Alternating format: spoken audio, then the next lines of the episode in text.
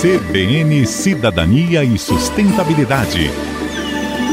Olá, ouvintes. No programa de hoje vamos falar sobre o Sugarcrete, uma iniciativa britânica para lidar com o problema das emissões de carbono na construção civil, que é direta e indiretamente a maior consumidora de recursos do planeta, com 34% da demanda de energia e 37% das emissões de CO2 da humanidade, de acordo com o um relatório da PNUMA. Para solucionar este problema, pesquisadores da Universidade East London, juntamente com arquitetos do escritório Grimshaw e a fabricante de açúcar Tate Lyle, criaram um concreto inovador a partir do bagaço de cana-de-açúcar, o Sugarcrete. O projeto foi iniciado em 2021. O método de produção do Sugarcrete é bastante simples e se assemelha à fabricação convencional de blocos de concreto, com quatro etapas. Primeiro é calculada a proporção entre as fibras de cana que sobram após a extração do açúcar, conhecidas como bagaço, com areia.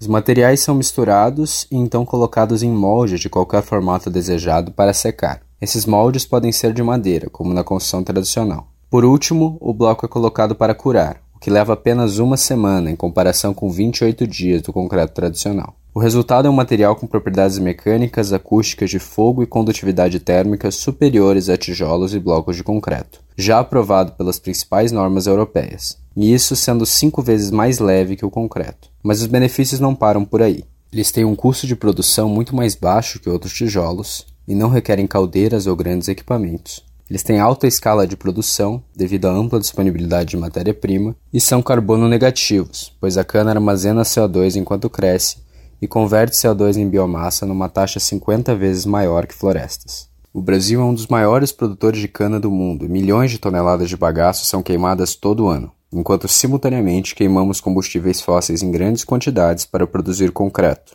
uma indústria altamente centralizada por ser capital intensivo. Por isso, a reciclagem do bagaço de cana em componentes construtivos pode simultaneamente diminuir a nossa pegada de carbono e oferecer oportunidade de crescimento econômico em cidades produtoras de açúcar.